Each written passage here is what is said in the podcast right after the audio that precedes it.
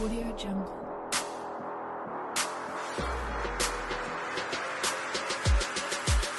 Nathan, blabber noch etwas für den. Hallo? Oh, gut. Nein, nein, das ist nicht gut. Willkommen bei Klassenkenntnis Folge 20. Heute mit dem schwierigsten Thema, das ich je gemacht habe, den Nahostkonflikt. Ich bin also ganz am Anfang von- von diversen Leuten angefragt, ob ich etwas dazu mache. Habe mir so lange gestreut und gedacht, fuck, das schon krass, weil das ein heikles Thema ist. Und jetzt habe ich entschieden, trotzdem eine Folge zu machen.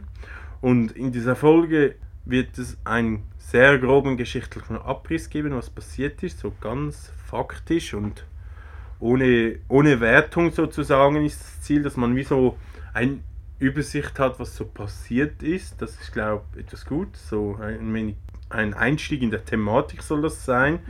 Und dazu noch die Statement, wo auf sozialismus.ch gestellt worden ist, wo mich persönlich sehr geholfen hat, um einen Überblick zu bekommen, dass man dass wir das kurz vorstellen und auch ein wenig dort ein wenig meine persönliche Meinung kommt. Mir ist bewusst, dass ich kein Experte bin und ihr mir gerne korrigieren könnt, wenn ich etwas falsch sage und auch, dass ihr mir ergänzen könnt, das nehme ich gerne auf. Es soll wirklich so ein Einstieg sein und für Leute vor allem, die noch nie etwas vom Nahostkonflikt gehört haben, so ein, so ein Einstieg sein, um sich da reinzufinden. Und ich mache das natürlich nicht ganz alleine, denn heute habe ich meinen Gast, wie letztes Mal, Nathan. Hoi, wie geht es? Hallo Charles. Ja, es geht mir eigentlich sehr gut. Ist ein wenig dunkel draußen, darum gerade schwierig, so den revolutionären Optimismus aufrechtzuerhalten. Und ja, genau, ich freue mich, bald ein wenig Pause zu haben. Und ja, danke, dass ich hier sein darf. Ich bin noch nicht ganz sicher, was ich hier eigentlich mache, aber ja, ich freue mich mit dir hier zu sein, über dieses schwierige Thema zu sprechen. Und ja, Charles, wie geht es dir? Ja, grundsätzlich auch gut. Die Dunkelheit nervt mich momentan. Der November schlägt ein wenig ein und auch so die politische Landschaft allgemein nervt mich wieder extrem. Also der Nahostkonflikt ist mir irgendwie sehr nahe gegangen. Ähm, Es geht wie so runter auf der Welt. Man kann die Tageszeitung fast nicht mehr aufmachen und auch so in der Schweiz passiert irgendwie so das Gegenteil, was eigentlich sollte passieren. Also klimatechnisch zum Beispiel das Autobahn für 5,4 Millionen ausgebaut werden sollen, trotz dass das Referendum und rennt irgendwie die Wahlen sind jetzt auch, auch wenn, auch wenn die Wahlen halt die Wahlen sind, man merkt so in der Bevölkerung ist das Bewusstsein nicht dort irgendwie so, wo es eigentlich sein sollte und irgendwie zweifelt man teilweise über die Zukunft und man ist auch wie so klassisch links pessimistisch. Ich weiß nicht, das hat, man- hat man immer so im Aktivismus gehabt in der Karriere, aber sonst ähm, geht das Leben 10 von 10 weiter und man schaut, wie es kommt. Hast du nicht gesagt, du hast die Wohndemo toll gefunden letzten? Ah ja, das, das, das ist ein positiver Aspekt. Also die Wohndemo toll. Es war, es war kämpferisch, so selbstbestimmt. Nein, ähm, die, ja, aber das wirklich letzten Samstag, die Wohndemo, trotz dem scheiß Wetter wortwörtlich, also es hat wirklich geregnet. Ich, ich, das war eine von den nässesten Demo überhaupt. Ich habe mich so aufgeregt. Also ich war wirklich so nass, nass wie unter der Dusche und es war alles anders wie Demo-Wetter, waren extrem viele Leute dort. Und ich muss sagen, auch der Auftritt von der BFS hat, war so ein 10 von 10, also es war so voller Energie, es hat mir so die ganze Aktion, die ganze Dynamik, wo sich durch den Regen und das Zusammen durch den, den Kampf durch den Regen kämpfen und sich das kämpferisch so trotzdem sich gegen die Wohnungselend zu stellen, hat irgendwie, das, das, das hat mich wieder gestärkt zum das machen. Und ich bin wieder froh, dass ich wieder im Trockenen bin. Ja, nein, mega gut. Dann ähm, ja, können wir jetzt loslegen. Genau, also vielleicht kann ich auch noch dazu sagen, ich bin ein wenig überfordert mit der Thematik auch und ich habe es in den letzten Jahren verpasst, mich ähm, darüber anständig zu informieren. Und ich finde die Situation jetzt auch in den Medien sehr anspruchsvoll. Ähm, ja, wir haben ja auch schon Diskussionen gehabt und auch wie die Berichterstattung ausfällt, sehr unterschiedlich entlang der Sprachgrenzen. Und ich bin mir nicht sicher, inwiefern ich ähm, dem Tagi vertrauen kann, wenn ich ihn aufschlage, so generell. Und ja, du hast ja vorher schon das Statement von sozialismus.ch angesprochen. Das hat mir persönlich auch sehr Struktur gegeben, um das Ganze mit einem differenzierten Blick so ein wenig ja, anzuschauen. Und ja, darum freue ich mich ein wenig jetzt von dir so ein wenig zu hören. Und ich werde dir jetzt einfach so ein paar Fragen stellen, dann ist das gut. Ja, ich, bin Ja. ich gebe mein Bestes. Also, Charles, wann und wie wurde Israel gegründet? Kannst du mir das erklären? Ja, also wichtig, bevor ich anfange reden, ähm, die Fakten, also das ist alles recherchiert, nach gutem Gewissen weitergegeben. Auf Anfrage kann ich euch gerne so meine, ähm, wie nennt sich das, ähm, Quellen oder? mein, meine Quellen ähm, weitergeben, dass ihr das selber nachlesen könnt oder nachschauen. Ich habe auch Videos geschaut. Und ja, also ich, ich habe das Gefühl, bevor man über die Gründung von Israel sozusagen, sozusagen ähm, reden soll, sollte man irgendwie ein Verständnis entwickeln, was für die Leute Israel ist, Israel ist und auch so die Geschichte von den Jüdinnen in, der, in Europa oder in der Weltgeschichte sozusagen. Und die fängt schon sehr früh an, also vor allem die Hetze gegen die Jüdinnen verstehen. Die fängt schon sehr früh an und zwar um das Jahr Null circa. Das ist ein blödes Jahr zum Sagen, aber gab es ja die Abspaltung vom Christen, also vom Judentum, wo die Christen kamen. Ich bin jetzt kein Gott-Experte, aber es ist dann doch so entstanden. Und dort fing irgendwie so das an, dass die Christen fanden damals, dass die Jüdinnen das Virus von Israel ist und die Christen das waren in Israel sind. Sie behaupten auch, dass man Jesus nicht als Gottessohn anerkannten, dass die Jüdinnen das nicht anerkannten. Und das ist alles sehr grob. Dadurch wurde zum ersten Mal Jüdinnen Feinde des wahren Glaubens. Also die Christen fanden, die Jüdinnen sind Feinde des wahren Glaubens. Und dadurch wurde das erstmal auch ein Vorwurf von Jüdinnen, dass sie heimatlos sein sollen und verdammt durch die Erde wandern sollen, dass sie keine Heimat haben. Man nannte das Phänomen ähm, Anti-Judaismus und das war so religiö religiös motivierten Hass auf den Juden. Also es fing schon ziemlich früh an, die Spaltung. Also wirklich eben bei der Abspaltung des Judentums vom Christentum. Ja, also vermutlich gab es ähm, schon vorher, aber das weiß ich auch nicht. Also ich fange jetzt einfach dort an. Um das ein wenig einzugrenzen, wir, reden wir vor allem von Europa, das ist auch noch wichtig. Also das ist sehr europazentrisch ähm, alles gesagt. Es gab vermutlich auf der Welt anders, aber man, ich will das möglichst klein halten und so grob. Also alles ein wenig unvollständig. So ab 1095 lebten so Juden und Christen so nebeneinander, aber sie hatten nicht die gleichen Rechte. Sie waren Leute aus der zweiten Klasse zum Beispiel. Jüdinnen dürften zum Beispiel kein Land besitzen, darum waren Jüdinnen oft in den Städten und sie dürfen keine ehrenwerten Berufen erarbeiten, zum Beispiel Bäcker oder Maurer sind so Berufe, sondern müssten so geächtete Berufe ausüben. Das waren so Trödelhändler, Pfandleiher oder Kredithändler. Dort ist auch das Klischee mit dem Zins entstanden und auch so das Geizige, wo den Juden, Jüdinnen vorgereisen. Dort ist so schon der, das, dort kommt ein wenig der Ursprung, weil die Jüdinnen auch so den Zins sozusagen anscheinend, das weiß ich nicht, ob das stimmt, ähm, den Zins erfunden haben und sich dadurch sehr bereichern konnten und so das System gedribbelt haben. Also einfach, weil ihnen nichts anderes, also weil das der einzige Beruf war. Ja, ja, sie wurden wie so aus zwei Klassen, haben dann wie so gegengeschlagen. Im Verlauf vom Mittelalter gab es dann die Kreuzzüge, wo regelmäßig Jüdinnen gejagt worden sind. Und im 13. Jahrhundert, 48, war dann der tragische Höhepunkt der Hetze der Jüdinnen, der aktuellen Situation. Grund dafür war die Pest, wo viel, ein, ein bekannt sollte sein, dass mal ein Drittel von der Bevölkerung von Europa starb. Dort sind auch so Pandemie und Verschwörung ein altbekanntes Kombi, wo man auch bei Corona gesehen hat, dass die Schuld der Pest wurde dann an Jüdinnen zugeschrieben. Es wurde gesagt, dass, es sie, dass sie was mit dem Teufel zu tun haben. Nach der Pandemie 1351 sind alle jüdischen Zentren in Deutschland erlosch und verlagert worden nach Osteuropa. Das heißt so, die, also die Pest kam und die Jüdinnen wurden, wurden geschuldig, äh, schuldig gefunden. Das hat man bei Corona auch gesagt, Ja. so antisemitische ähm, Theorien aufgebaut. Das ist auch schon dort entstanden. Und man muss sich vorstellen, dass im Clip hatte das gesagt, also ganz viele Stä- so jüdische Kommunen hatte in Deutschland und die wurden alle angegriffen und zerstört sie müssten alle nach Osteuropa flüchten. Es gab nach, nach der Pest gab es keine jüdischen Dingsbums. Also das war jetzt ähm, vor allem aus der Deutsch, äh, von Deutschland der Ja, Perspektive ja, aus. und Deutschland. Also eben, es ist alles sehr europäisch. Also, Also- Deutschland fokussiert plus, also ist europaweit war das Problem so, Mhm. aber Deutschland jetzt als Beispiel zum Beispiel.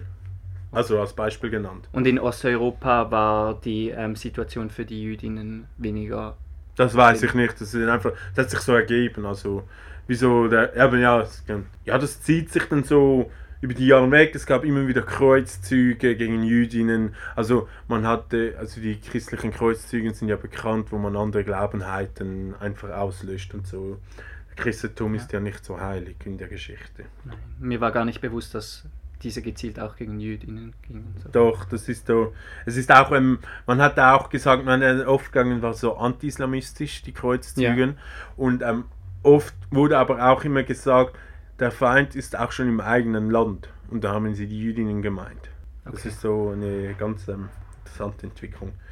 Dann kam das 18. Jahrhundert und dann kam die Französische Revolution, der Sieg der Bourgeoisie.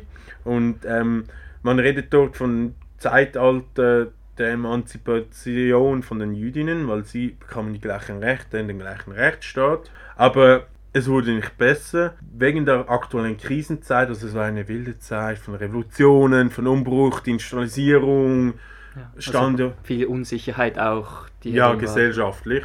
Und dann kam wieder das so, und die herrschende Klasse, der, dort entstand wie zum Beispiel auch der Nationalismus, gab es den Jüdinnen Schuld. Also es ging wieder in der Hetze los, die Rassenideologie entstand, wo jetzt auch neu, also die Rassenideologie entstand 1889, wo die Jüdinnen als minderwertig ähm, anschaute. Und das ist etwas Neues gewesen zu sagen, das ist so der Startschuss vom Antisemitismus. Und der Unterschied zum Antijudaismus ist, der Unterschied vom Antisemitismus daran ist noch, dass man daran glaubte, dass man sie bekehren konnte, dass sie nicht minderwertige Menschen wären, wo man auslöschen soll oder sondern dass man dass sie wie so die Religion auch wechseln konnte und es gibt wie so eine neue Form von Rassismus. Durch die Niederlage nach dem Ersten Weltkrieg 1918 bekam kam der Antisemitismus noch mehr Aufwind und dann kam der, was sie brauchten, entschuldigen. Ja. Und dann gab es auch so einen klassischen Bild, die deutschen ähm, Generäle, wo so verloren haben den Krieg, haben dann so gesagt, ja, der Feind waren Offiziere von uns, wo sich geschlagen gegeben haben und dann so immer mehr jüdischen Menschen sie von hinten runtergestochen Ja. sind, die eigenen Leute. War das, das so, das im Felde unbesiegt? War das? Genau, das, das, das, das Narrativ kam. Und der traurige Schlusspunkt von der ganzen Hetzerei war natürlich der Holocaust, wo 6 Millionen Juden ums Leben kamen. Also mit Schlusspunkt meinst du? Also, Ja, mit der, mit der geschichtlichen. Also, das ist jetzt so wie ein geschichtlicher Abriss bis zum Zweiten Weltkrieg, was die schon dort alles durchgemacht haben und was man mega fest sieht, also was man Israel so die Heimat, sie waren von Anfang an, also ab dem Jahr Null, ist man ihnen so, haben Christen gesagt, es sollen Heimatslose sein, wo verdammt sein, sind durch die Erde zu ähm, wandern. Also weißt du, die Juden waren immer heimatslos sozusagen. Das ist so die ganze und das ganze Klischee, dass, ähm, dass das durch die Geschichte prägt, dass sich das bis heute hält und dass das so einen krassen Ursprung hat, denn das ist eigentlich durch die Band, durch die Jahre eigentlich so. ja, nein, das ist wirklich sehr ähm, erschütternd. Und das heißt, man kann zusammengefasst sagen, dass eigentlich durch die wirklich durch die gesamte Geschichte hindurch, dass JüdInnen immer als also Menschen zweiter Klasse angesehen wurden von jenen, die eben die Deutungsmacht hatten eigentlich. Und heimatslos waren, genau. Und wie kommen wir jetzt von dort zur Gründung Israels? Also, das ist ja, also das wollte ich wie so als Vorgedanke stützen sagen, dass jemand, dass man das so ein Bewusstsein, was eine Gründung von Israel dazu hat. Also jetzt zur Gründung Israel. Durch die Entstehung des Antisemitismus entstand auch die Idee, dass man nur noch geschützt ist, wenn man in einem eigenen Staat lebt oder im eigenen Land. Das ist so ein Schutzmechanismus. Also der Antisemitismus ist ähm, 1800, was habe ich gesagt, 97 oder von dem Ersten Weltkrieg zum ersten Mal gekommen. Da haben sich Jüdinnen zusammengeschlossen, ey fuck, jetzt gehen sie uns wirklich an die Wäsche, jetzt werden wir gejagt und geschlachtet. Also, weil man, äh, weil man die Stadt Jerusalem als geistiges Zentrum des Judentums ansieht und man das auch Zion nennt, nennt man sich die Bewegung Zionismus, so ist der Zionismus entstanden. Und Ende 19. Jahrhundert wanderten Jüden, Jüdinnen vermehrt nach Palästina aus, aber die meisten gingen nach Amerika. Die Gründe sind so, denn in Amerika, Amerika dann wurden, kam es natürlich die große Freiheit so, das war natürlich verlockend, also die Zeit, wo halb Europa nach Amerika kam. Und äh, Grund dazu war noch, dass in Palästina, in Palästina noch das Osmanische Reich, zum Osmanischen Reich gehörte. um den Ersten Weltkrieg und im Ersten Weltkrieg auch den Deutschen Kaiserreich unterstützen. Also normalerweise im Osmanischen Reich war direkt Verbündete vom Deutschen Reich, das heißt, ähm, der, der, wo, von dort, wo sie herkommen, wo der Antisemitismus herkommt. Also nicht gerade so eine freundliche Stimmung, aber es war halt in Jerusalem, wo sie eigentlich wollt, hin wollten, weil sie das aus geschichtlichen Gründen als ihr geistigen Eigentum ansehen. Frankreich und Großbritannien waren im Ersten Weltkrieg Gegner vom Deutschen Kaiserreich und wollten im Nahosten Fuß fassen, also den ähm, Osmanischen Reich brechen, dass die, das Deutsche Reich weniger unterstützen. Ja. Die Briten gaben den Jüdinnen und den Araberinnen die Hoffnung nach einem eigenen Staat und die Situation, die Briten kamen zu den Jüdinnen und sagten 1917, ey, kämpft doch mit uns, macht den Osmanischen Reich kaputt und, und die, wir schauen, dass in ihrer eigenen Stadt bekommen. Und das gleiche haben sie mit den Araberinnen gemacht. 1920 brachten, die Osman brachten das Osmanische Reich zusammen nach dem Ersten Weltkrieg und die Briten bekamen das Mandat über das Gebiet Palästina.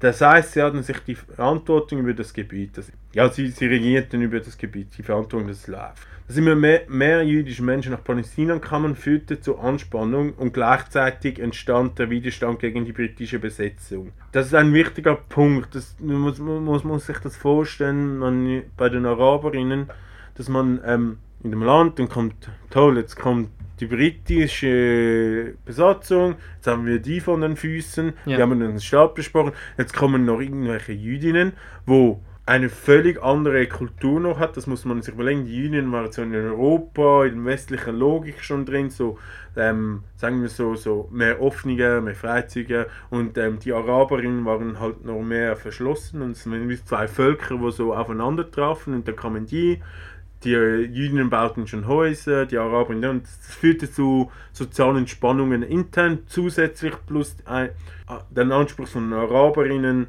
sich von den Briten ähm, zu befreien. Also ein sehr krasses Spannungsfeld von Pulverfass. Ja, aber also oder das Unbehagen oder, oder die Wut richtete sich eigentlich eher gegen, gegen die Briten dann, oder? Beides. Beides. Also es gab wie so, ich kann's, wir kommen gleich da. Also da entstand die und gleichzeitig entstand der Widerstand gegen die britische Besatzung durch das Versprechen von 1917 von Großbritannien an einen eigenen jüdischen Staat. Jetzt stieg die Spannung noch zusätzlich. Also es ist auch noch ein Fakt. Die Jüdinnen machten auch Druck auf die Briten, ey, die hatten einen Staat versprochen, dass wir kämpfen. Die Araberinnen machten genau gleichen Druck. Also das ist so ganz viele Faktoren.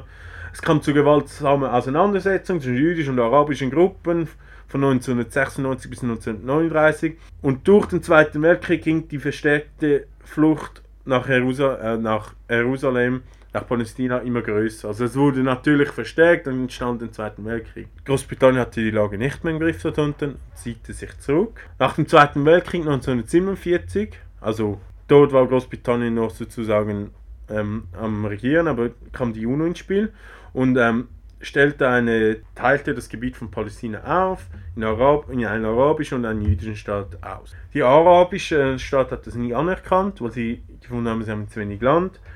Und die Jüdinnen haben das anerkannt und gleichzeitig haben sie bis 1948, am 14. Mai, haben sie auch dort blutige Kämpfe nach Territorium gemacht. Also es gab so eine Machtvorstellung schon. Die Briten haben sich zurückgezogen, es war wie nie von Anfang an so, also die Juden haben wie gesagt, es ist okay, aber haben gleichzeitig noch mehr Land in Anspruch genommen und die Araberinnen haben wie gesagt, nein, wir sind gar nicht einverstanden und sind dann am 14. Mai 1948 ist dann schlussendlich ähm, Israel gegründet, offiziell gegründet geworden. Wurde okay, dann wurde Israel gegründet und was passierte dann nach der Gründung? Also ich kann mir vorstellen, dass diese Situation sehr... Am nächsten Tag gab es direkt einen Angriff von den Ägypten von Ägypten, Libanon, Syrien, Jordanien und Irak den neuen Staat an. Das heißt, alle Nachbarländer haben sie direkt Pam angegriffen. Diese Schlacht gewann Israel und es kam 1949 zu einem Waffenstillstand mit allen Nachbarländern. Israel gewann vor allem, weil sie militärisch besser aufgestellt waren. Durch den Krieg entstand auch eine Flüchtlingskrise, wo viele Palästinenser in Nachbarländer flüchten. Israel beanspruchte jetzt auch noch mehr Gebiet. Also der Angriff von den Nachbarländern, könnte man sagen, ging sehr nach hinten los. Ja. Es ist, ähm, sie waren unkoordiniert, das habe ich so nachgegoogelt. Sie, ähm, militärisch total unterlegen und ähm, was auch passiert ist, dass ganz viele Palästinenser in, ähm, nach Westjordanien flüchteten und in den Nachbarländern, nach Syrien, je nachdem. Und dass dort dann auch die Spannung stieg. Ja. Natürlich, weil Flüchtlingsstrom, die Flüchtlingskrise wissen, wie das ist. Dann geht, geht es weiter. War es immer so ein wenig angespannt, aber so ein wenig ähm, passierte, wie so, glaube weniger oder so. Oder. Dann kam im Suarez-Krieg 1956 wurde Israel da reingezogen. Das war ein Krieg in Ägypten vor allem und verschiedene Parteien. Und Israel wurde einfach reingezogen und dadurch haben sie die Sinai-Halbinsel von Ägypten erobern, zwischenzeitlich. Und die werden sie später wieder zurückgeben. Und das verschärfte natürlich die Anspannung zwischen den Araberinnen wieder und den Israelisen, weil das war dann mehr persönlich. Und zusätzlich mischten sich im Kalten Krieg dort die Supermärkte USA für Israel ein und auf der arabischen Seite die Sowjetunion. Das ist so, glaube der Kickoff von, vom ganzen Übel, wo so im Hintergrund dann immer noch abläuft, wo alles sehr kompliziert macht in der ganzen Geschichte, um wirklich zu verstehen, wer welche Interesse hat. Und da ging es dann um, um irgendwie Vorherrschaft im Nahen Osten generell dann? Super. Ja, so im Kalten Krieg ging es um überall die Vorherrschaft, um die Weltmacht sozusagen. Die Spannungen wuchsen weiter an zwischen den arabischen Staaten Israel immer weiter, auch wegen der Inselbesetzung. Und am 5.6.1967 griff Israel ohne Vorwarnung Ägypten an, dann die jordanischen und syrischen Streitkräfte. Äh, die Gründe war eine Blockade zu zum Zugang auf dem Roten Meer und die ständige Aufrüstung der arabischen Länder durch die Sowjetunion. Der Krieg selber ging sechs Tage, darum ist es auch der Sechstagekrieg, der ist bekannt. Israel eroberte in nur sechs Tagen das Westjordanland, den Gazastreifen, Jerusalem und die Golanhöhlen. Durch den Krieg gab es noch mehr palästinische Flüchtlinge.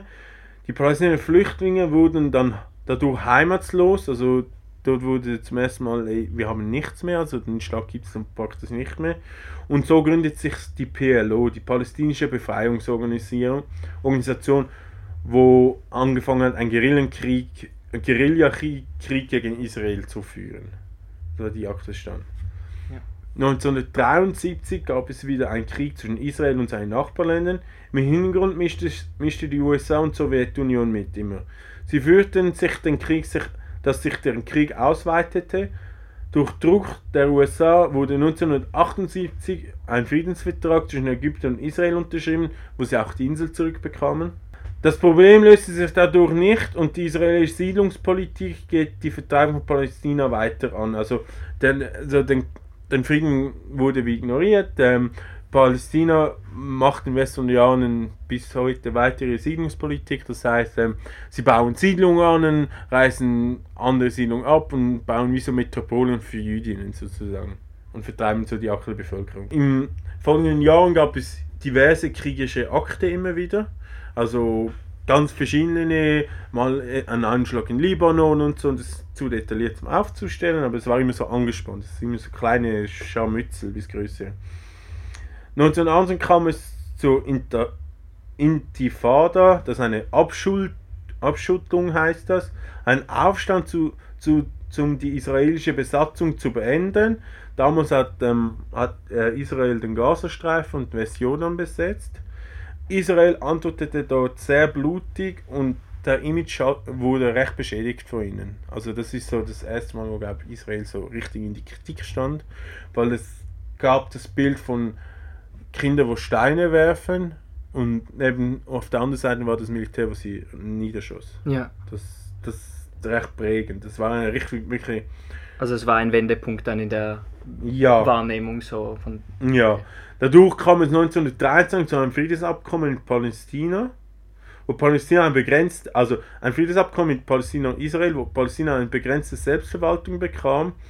Die Verwaltung scheiterte und eine zweite Infantina brach aus 2000. Also es, ähm, sie haben das 1973 unterschrieben, das ist aufgemacht, aber Israel und Palästina haben sich, also Israel hat weiter ihre Wohnungspolitik durchgesetzt und weiter aggressiv aufgestanden und ähm, Palästina hat sich dann natürlich weiter gewählt. Also es ging wie weit, es, ist dann, es war mehr pro forma und die, die unterschrieben haben, auch den Friedennobelpreis gewonnen. Das war äh, ihnen voll und die zweite Infantina brach 2000 auch, auch sehr blutig. Ähm, und dann in den folgenden Jahren wurde noch der Zaun, den bekannten Zaun durch Gaza langsam aufgebaut, um sich abriegeln. Welche dieser Siedlungsgebiete Mhm. ab. Auch vor allem den Gazastreifen. Den Ja. Gaza, Gaza, Gazastreifen ist sozusagen den größten Freiluftgefängnis, was es gibt. Das ist auch eingezaunt. Ganz.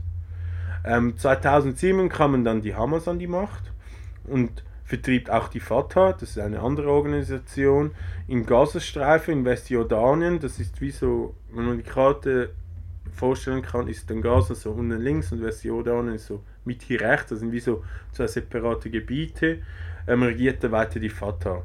Sind, ähm, die Hamas ist eigentlich bekannt, was sie ist, oder? Und die Fatah ist eigentlich ähnlich wie die Hamas, einfach weniger islamistisch. Aber auch sehr. Ja, ich hoffe, dass ich da jetzt nichts falsch korrigiert mich sonst. Aber so wie ich das verstanden habe. Und auch korrupt mit dem israelischen Staat. Also es gibt diese Geschichte, wo die Fatah, also das, das muss man sich so vorstellen, man hat, man hat so eine unterdrückte Bevölkerung und dann kommt Israel und tut welche von den Unterdrückten ein wenig privilegieren, gibt dann irgendwie mehr Geld oder so, mehr Luxus und dafür schauen sie, dass die anderen ruhig sind. Das war so die Fatah. Also, Kann man das so sagen? ja, ich weiß nicht, ob man das öffentlich so, so, so, so wie ich, also, so wie ich das verstanden habe. Korrigiert mich, wenn das nicht so ist. Also wirklich, und es soll keine Hetze sein. Es ist wirklich so faktenbasiert und äh, möglichst flach und ähm, auch sehr grob. Bis heute regiert die Hamas den Gazastreifen. Also sie wurden 2007 gewählt und so gab es keine Wahlen mehr. Und wie demokratisch die Wahl natürlich war, ist eine andere Frage. Ja. Israel hat in den folgenden Wei Jahren weitere Siedlungspolitik vorangetrieben und die Hamas hat weitere Raketen nach Israel geschossen. Es ging immer so weiter. Dass noch, noch ganz viel internationales Interesse dahinter steckt, wie der Kalten Krieg und die verschiedenen Nachbarländer, macht den Konflikt extrem kompliziert. Plus die tragische Vorgeschichte in Jüdin macht das Situation sogar sehr kompliziert. Also, dass man das auch bewusst sind, was für die Jüdinnen Israel bedeutet. Dass das nicht ein normaler Staat ist, wie für uns Schweizerinnen oder so. Also, es ist jetzt eine sehr stark verkürzte Erzählung und ich hoffe, dass ich ein wenig so einen Einblick geben konnte dem ganzen Zeug. Vielleicht was noch zum Erwähnen ist, dass jetzt aktuell ein rechtsradikaler Präsident an die Macht ist, wo die ganze Situation noch sehr ähm, verschärfen tut, wo eigentlich die Vernichtung von Palästina will und dass das in den letzten, ich glaube, ich weiß gar nicht, wann er an der Macht kam, in der letzten Zeit, wo er an der Macht kam, die ganze Situation ver, äh, verstärkt hat natürlich und er auch selber aggressiver wurde und dadurch auch die Hamas eine Antwort gegeben hat.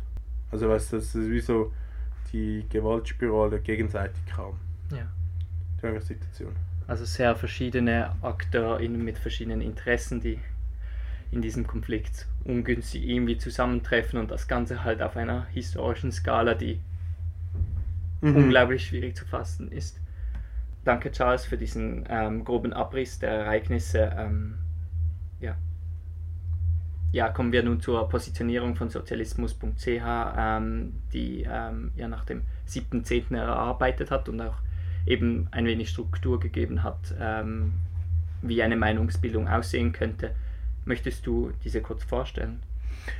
Ja, gerne. Ähm, die hat mir ja persönlich, das habe ich auch schon gesagt, ähm, sehr geholfen, ähm, das zu verstehen, weil ich auch selber vorher noch sehr wenig über den Nahostkonflikt gewusst habe und ähm, bin zwar so in den 2000er hat man das so ein wenig mitbekommen, aber ich wie zu jung und in den letzten Jahren, ja, so, man, hat das immer so ja, gewusst, aber sich nie die große Frage gestellt, weil es halt sehr kompliziert war und jetzt nach dem 17. müsste war, war das Eisenbahn sich mal dazu ich könnte fragen, was da los ist. Und ich habe die und ich habe die Position von Sozialismus so gut gefunden. Sie haben das so in drei groben Aspekten unterteilt. So, also man kann das so in drei kommen.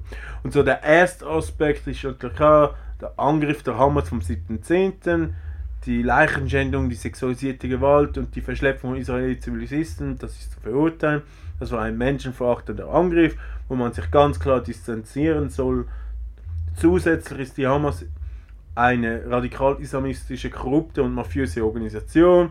Die Hamas ist mitnichten die legitime Vertretung der palästinensischen Bevölkerung im Gazastreifen oder sonst irgendwo.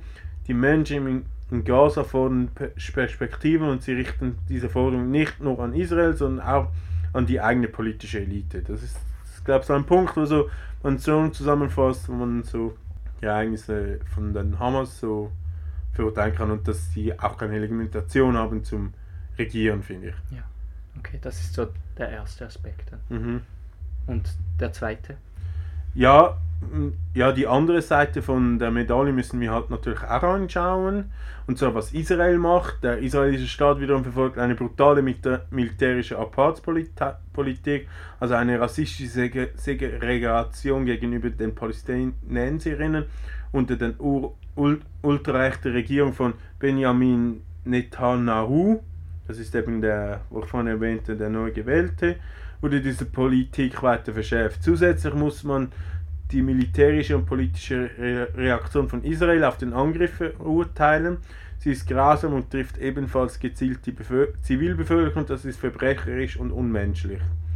Wichtig zum da zu erwähnen ist, dass man jetzt die israelische wie auch die menschliche und, und auch wie die arabische oder die palästinensische Bevölkerung nicht in einen Topf werfen kann. Da gibt es verschiedene politische Strömungen und es gibt auch israelische Strömungen, wo das ganz klar auch verurteilen. Also man kann jetzt den Staat Israel nicht ähm, verallgemeinern, dass das, die, dass das eine allgemeine Konsensmeinung ist. Das finde ich auch wichtig zu erwähnen.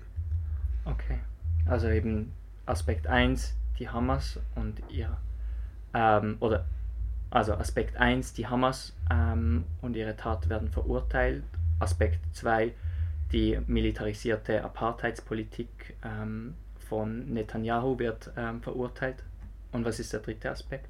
Der dritte Aspekt ist Dings, das ist, was bei uns passiert, wie die westliche Welt von, der, von den USA über die EU bis hin zur Schweiz, die, die israelische Apartheidbesetzung und die Kriegspolitik seit Jahrzehnten unterstützt und auch Interessen daran zeigt. zusätzlich kommt die Kriminalisierung der pro-palästinischen Demonstrationen, wo glaube in dem Maß noch nie erlebt haben, dass zum Beispiel in der Schweiz, Zürich und Basel einfach über ein Wochenende ein Demonstrationsverbot ausspricht.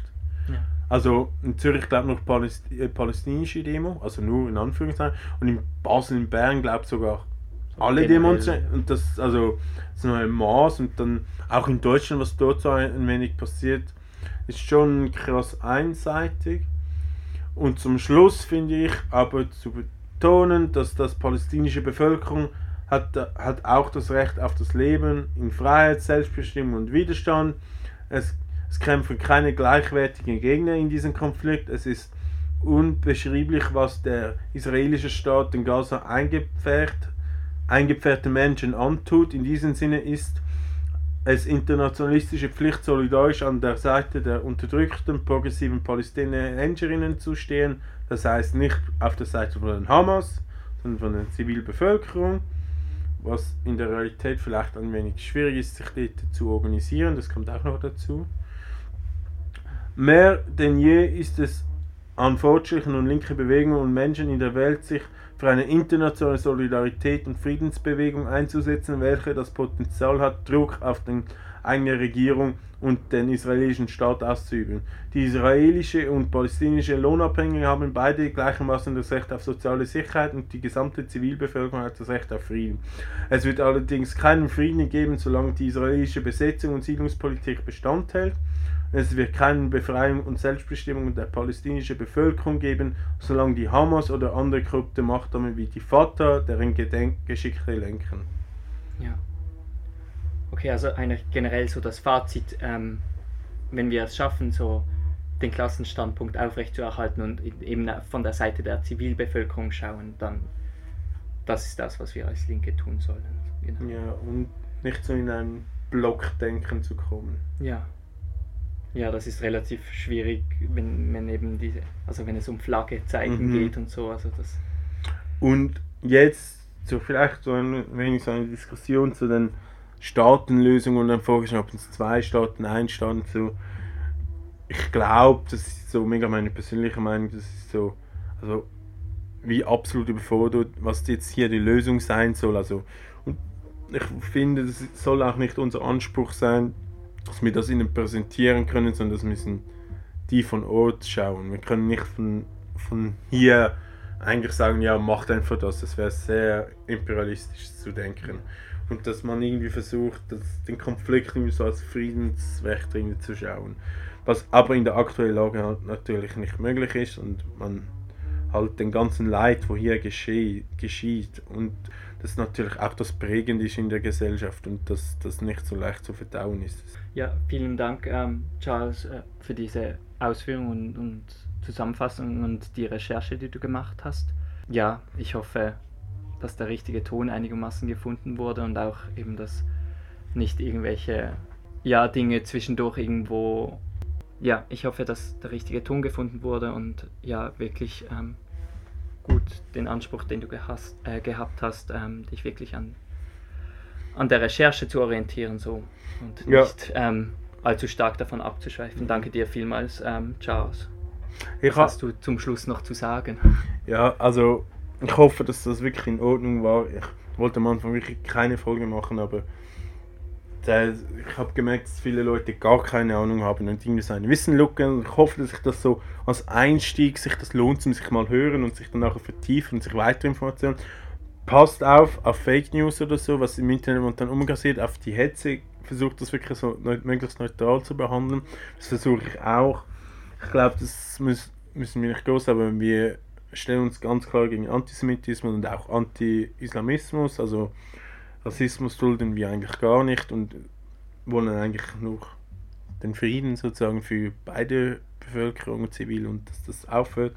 Auch wenn das einfach tönt, ist das ziemlich schwierig in der Praxis, aber irgendwie müssen wir das hinbringen. Und sonst beende ich meine Wörter mit etwas Fröhlichem und eins aufhalten, vielleicht haben es die einen gesehen. Ich habe einen Fußball-Podcast gestartet, bald kommen neue Folgen, das wird jetzt regelmäßig gekommen. Ich hoffe, dass das auf Anklang findet. Für die Leute, die mehr politisch hören, vielleicht hilft es auch ein wenig so Gesellschaftsanalyse zu machen, aber es ist schon sehr fußballnötig und soll auch ein wenig andere Leute bringen. Aber ich mache eine Werbung. Die erste Folge geht um die Champions League Reform. Das ist ziemlich nötig. Die nächste Folge wird dann und für, gegen Repression gehen, gegen Fußballfans. Ich glaube, da können die meisten mehr mithören. Aber gib mir doch ein Feedback dort. Es ist mit Rafa und Lara aus Deutschland. Wirklich Leute, endlich mal so ein wenig international. Das ist krank. Und ähm, ja, wenn euch das gefällt und so, bewertet wieder meinen Podcast mal mit den Sternen, teilt das, schreibt eine Kommentare, ich habe immer Freude daran. Ich bin auch sehr offen für solidarische Kritik. Ich, bin, ich weiß, dass es nicht perfekt ist. Ich würde gerne dazu lernen. Ich habe vorher ein Projekt, ich habe jetzt ein neues Mikrofon, mal schauen, ob das besser tönt wie das letzte Mal. Und ja, bleibt stabil, wild, kämpferisch, das kommt schon. Tschö mit euch. Yeah.